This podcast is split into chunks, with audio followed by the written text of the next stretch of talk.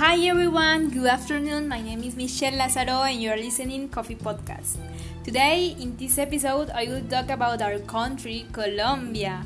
And as you know, Colombia is a magical country known for its women, its fauna and its flora.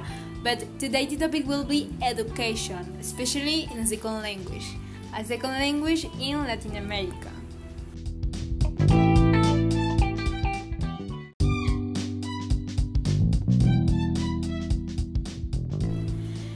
Let me ask you something. Have you ever thought why we spent 11 years studying English and at the end we graduated with a low level? How we can explain that?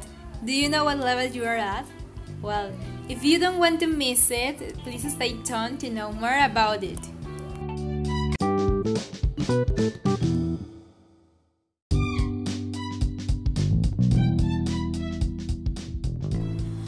Okay, guys, to start, according to the 2018 World Ranking on the level of Proficiency Science in the second language made by Education First, the country went from ranking 51 in 2017 to 60 in 2018 and 68 in 2019, within a ranking of 100 countries.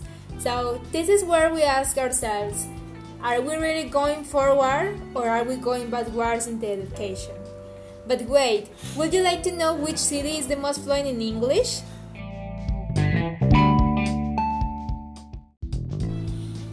And if I ask you, which one would you say? I will leave you a few seconds to think about it and try to guess.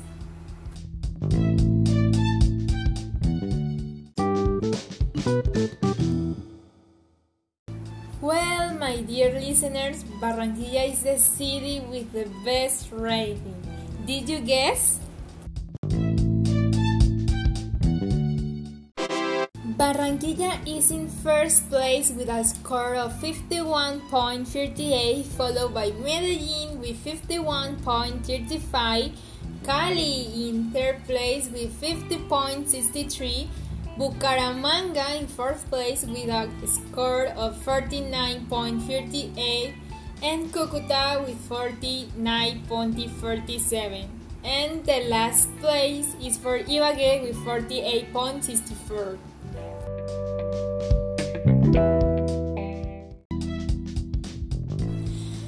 And at the regional level, Atlántico has the best score with 51.23 points, followed by Antioquia with 50.62 and Valle del Cauca with 50.50. But as we can notice, in general, the results for Latin America show a slight decrease in the domain of this language, and however, the region is the most homogeneous in the size since there are only 11 points of difference between the first country in the region, I mean Argentina, with 58.38, and the last Ecuador with 46.57. So the outlook is worrying not only with Colombia.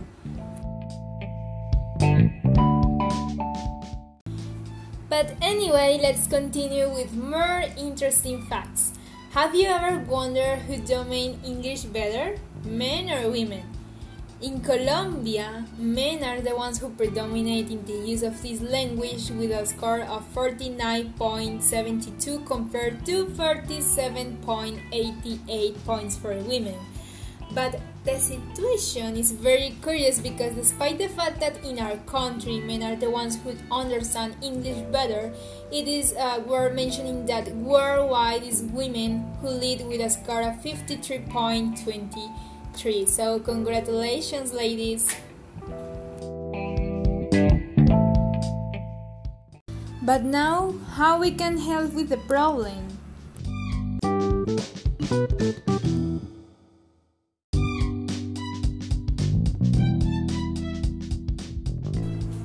Colombians, we need politics to improve the level of linguism in the country.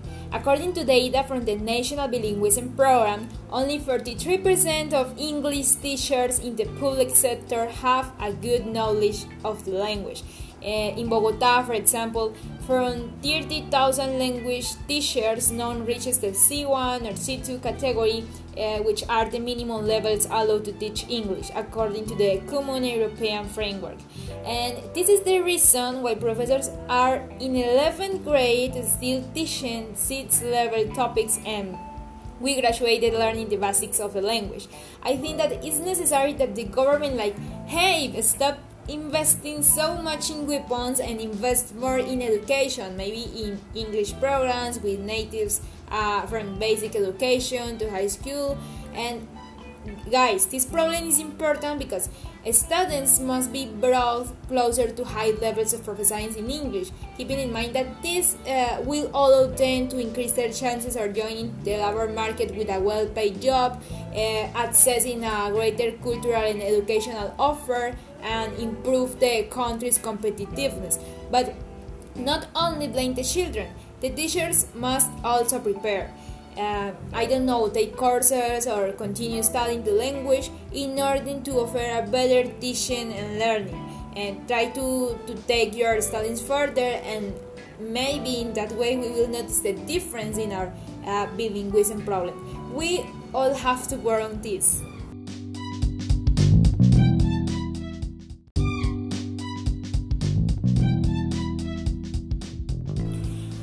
You can even improve your level of English yourself. Uh, listen to audios in English, watch movies, uh, set your phone in English, make native friends online.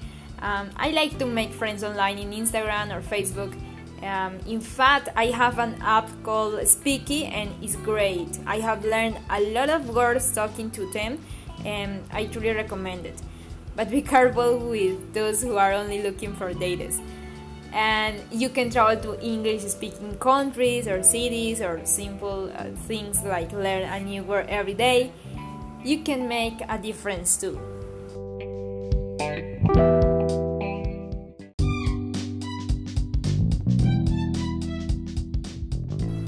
But hey, not everything is bad. We must highlight the good things about education in Colombia, in this beautiful country. It's just that sometimes the research are uh, lacking to make it complete and when this happens uh, something has to be done.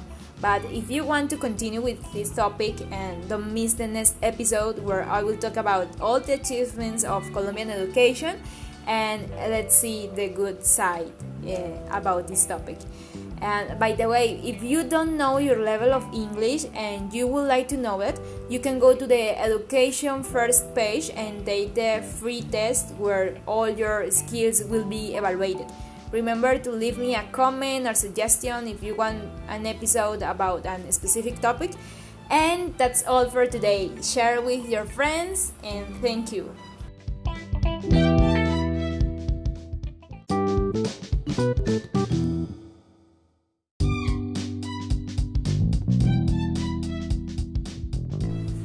Thank you so much for being in tune with Copy Podcast and remember to follow me on social media and stay tuned for the next episode. Bye bye.